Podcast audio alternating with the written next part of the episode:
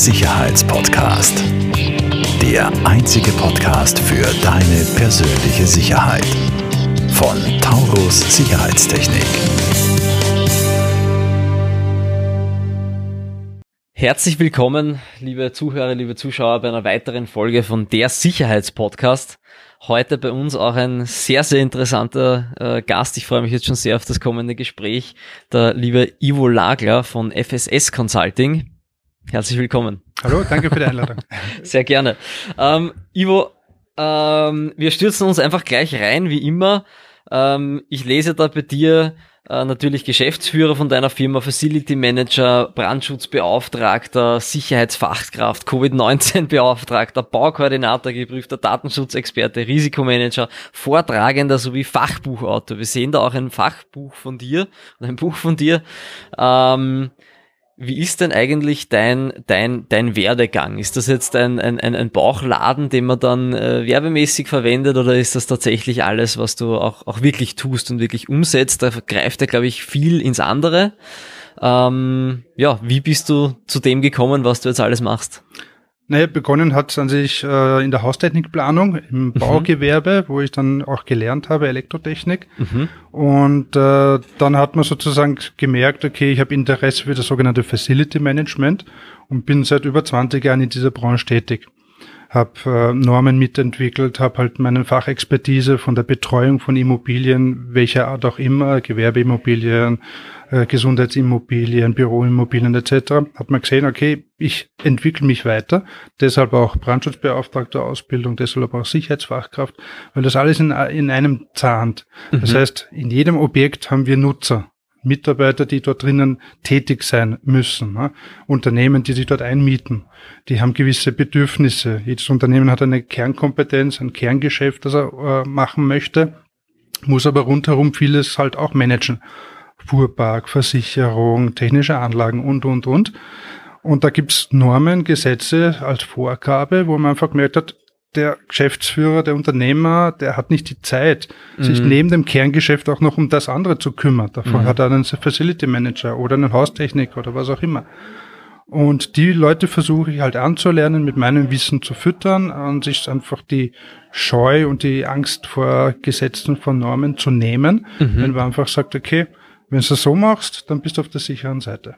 Du hast vorher auch schon äh, vor, vor unserem Podcast-Interview jetzt gesagt, äh, du machst auch einen Vortrag, ähm, die, die Angst vor der Haftung, glaube ich, heißt der, oder so ähnlich, ja? Genau, also es ist zum Beispiel Objektsicherheitsprüfungen nach der ÖNORM B1300. Mhm. ÖNORM B1300 ist eine Norm, wie man sozusagen die Verkehrssicherungspflichten für die Nutzer gewährleistet. Mhm. Dass man einfach schaut, gibt es irgendwelche Probleme bei der Fassade, gibt es irgendwelche technischen Probleme, weil die Anlage öfters auf Störung geht und mhm. damit äh, Beschwerden bei den Nutzern verursacht. Gerade im Winter die Heizungsanlage zum Beispiel, den einen ist zu warm, den anderen ist zu kalt.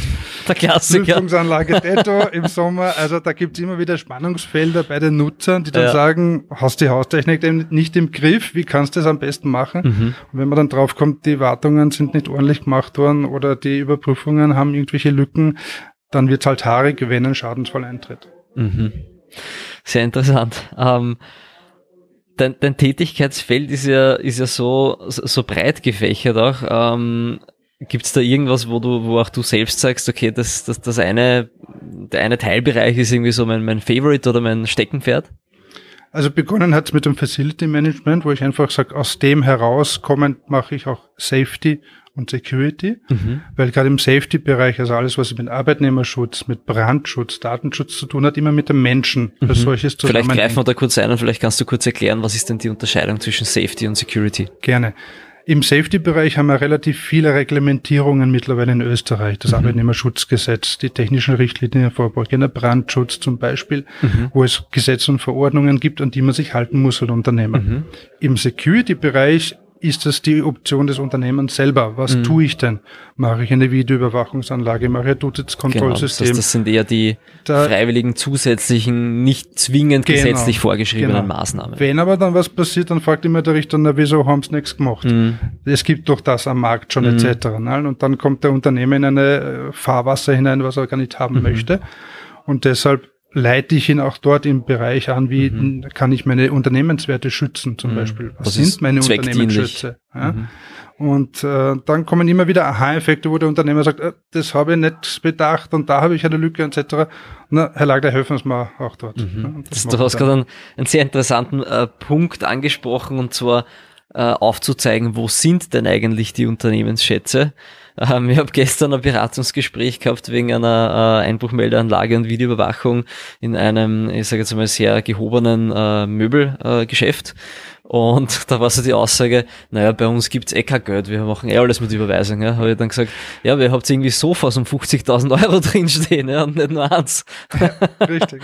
Und äh, teilweise natürlich auch Kundenware etc., das dann Aufträge verzögert. Mhm. Ähm, ja, Spannend, sehr, ja. sehr interessant. ja.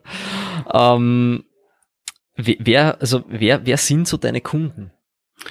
Also die Großkonzerne werden mich nicht buchen, weil sie einfach mhm. ihre eigenen Leute haben, auch mhm. interne Leute haben.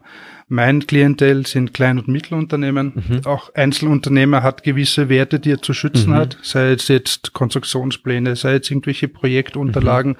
Geht es ja auch viel in IT-Security noch rein teilweise? Noch? Das ist ein Teilbereich, ja. aber IT-mäßig bin ich nicht der Spezialist. Da mhm. habe ich mein Netzwerk, wo ich dann die Empfehlungen mhm. ausspreche, wenn es um Firewall geht und Serverstrukturen mhm. und solche Sachen halt. Aber ich mache eher mehr das Managementmäßige, das mhm. einfach zu sagen, okay, wo musst du hinschauen, in welchem Bereich, mhm. wo hast du möglicherweise eine Lücke und mit mhm. meiner Erfahrung. Das mal aufzuzeigen überhaupt. Genau, mit meiner Erfahrung leite ich ihn ein bisschen an. Mhm. Das heißt, typische äh, Kunden sind KMUs. Definitiv, ja. Ähm, auch vorher schon kurz angesprochen, ähm, wo ich jetzt näher drauf eingehen möchte. Du bist der Covid-19-Beauftragter. Ähm, wir kommen dann gleich zum Thema, aber noch vorgreifend.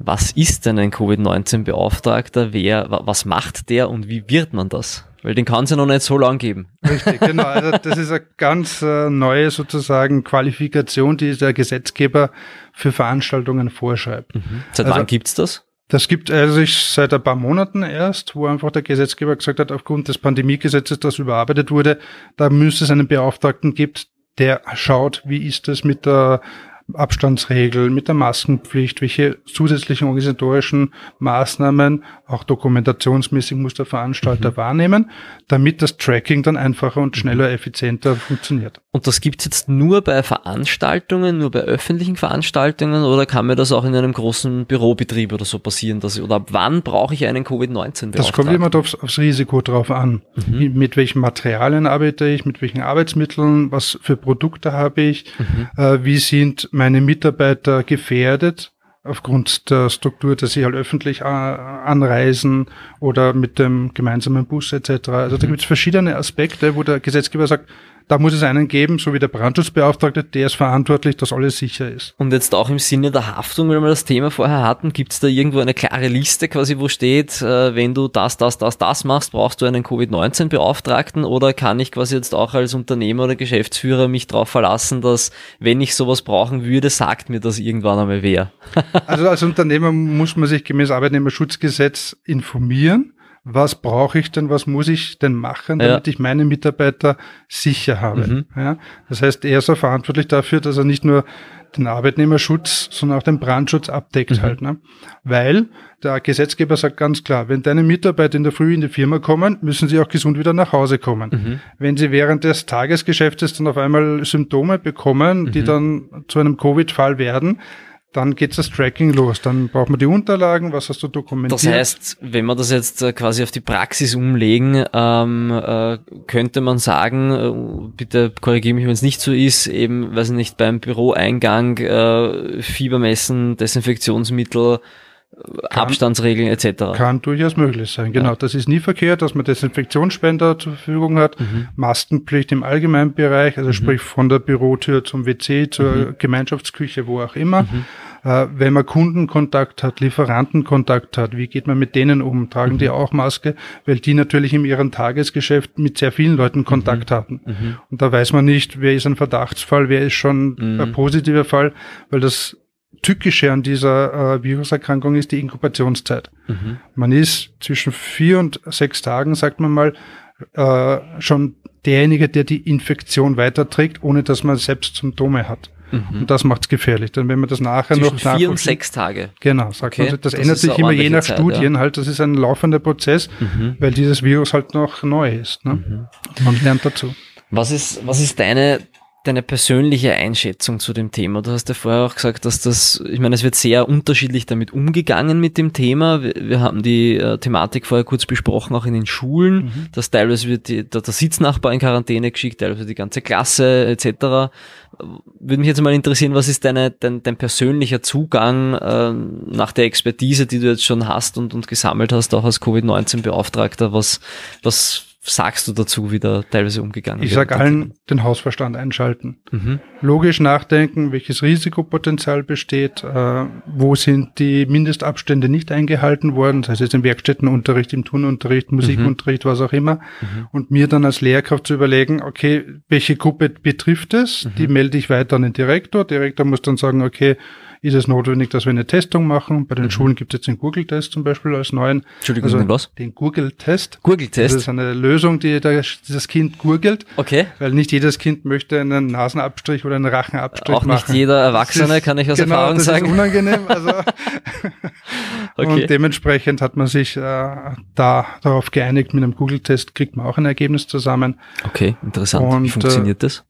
Die, der Schüler kriegt eine Google-Lösung zum Gurgeln, muss man ein paar Minuten gurgeln, ausspucken, wird dann okay, im Labor analysiert. Quasi, okay, und ob dort die Keime und Viren drinnen sind, dann mhm. sagt man ja, okay, dann bist du kein Verdachtsfall, sondern ein Positivfall. Mhm. Und dann geht der Prozess mit Quarantäne los und und und. Mhm. Interessant. Wahnsinn.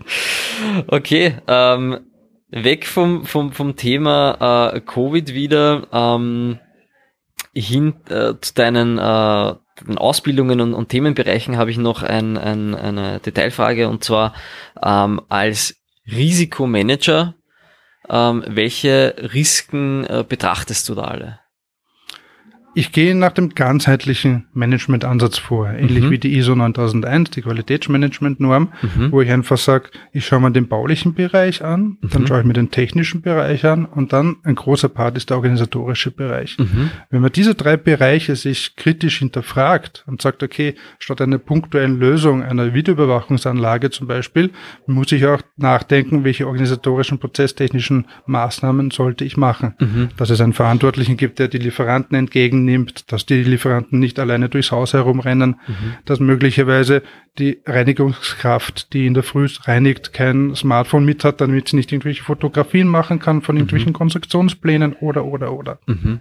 mhm. Also ich schaue mir das ganzheitlich an und dann gebe ich Empfehlungen ab, aber auch Lösungsmöglichkeiten biete ich mhm. auch gleich, wo ich einfach sage, da ist das Problem, so könnte die Lösung ausschauen und wenn du das so umsetzt, dann bist du auf der sicheren Seite.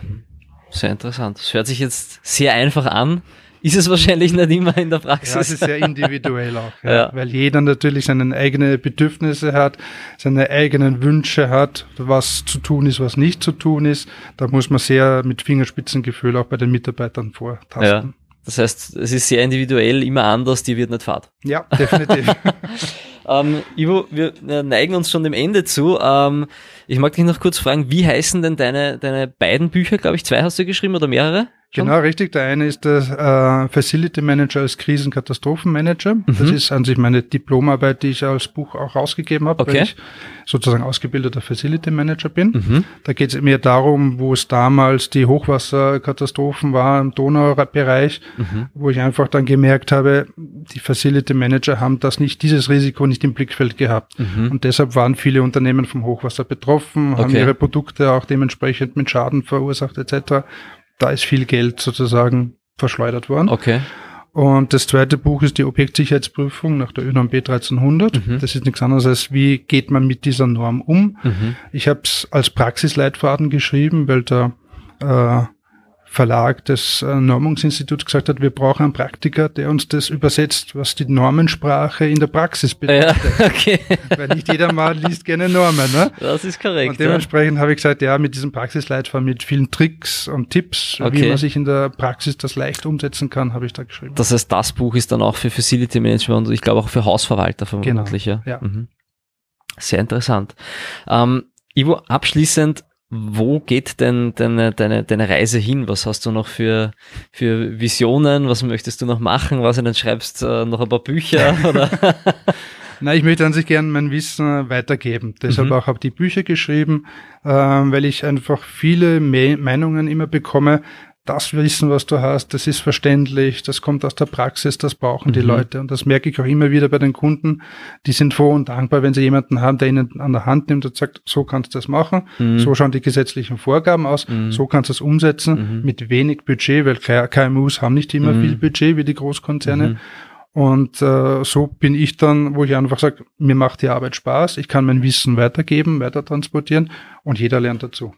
Das ist fein. Das heißt, du gehst das wirklich ich sage jetzt einmal unter Anführungszeichen nicht anwaltlich an mit das könnte man machen Nein, und zehn Vorschläge, sondern du sagst wirklich, so machen wir's. Genau, richtig. Das ja, ist fein. Der Unternehmer oder auch die Verantwortlichen sagen, endlich habe ich jemanden, der weiß, wie es geht. Genau, ein Praktiker, genau. der mir sagt, so, so soll ich es machen und dann bin ich quasi auf der sicheren Seite. Ja. ja. Das genau. ist, das ist, glaube ich, sehr wichtig, dass man so jemanden an der Hand hat. Ähm, Ivo, wir werden deine äh, Kontaktdaten äh, auf jeden Fall und, und gegebenenfalls auch die, die Links zum, zum Buch äh, äh, werden wir in den Show Notes unten einblenden äh, im Podcast und äh, auf YouTube, äh, dass dich äh, unsere Zuhörer dann auch erreichen können. Ähm, und ich sage herzlichen Dank für das interessante Gespräch und vielen Dank fürs Kommen, Ivo. Ich danke. Falls dir diese Folge gefallen hat, bewerte uns sehr gerne und teile den Podcast mit deinem Umfeld. Alle weiteren Informationen zu Taurus Sicherheitstechnik findest du in den Show Notes.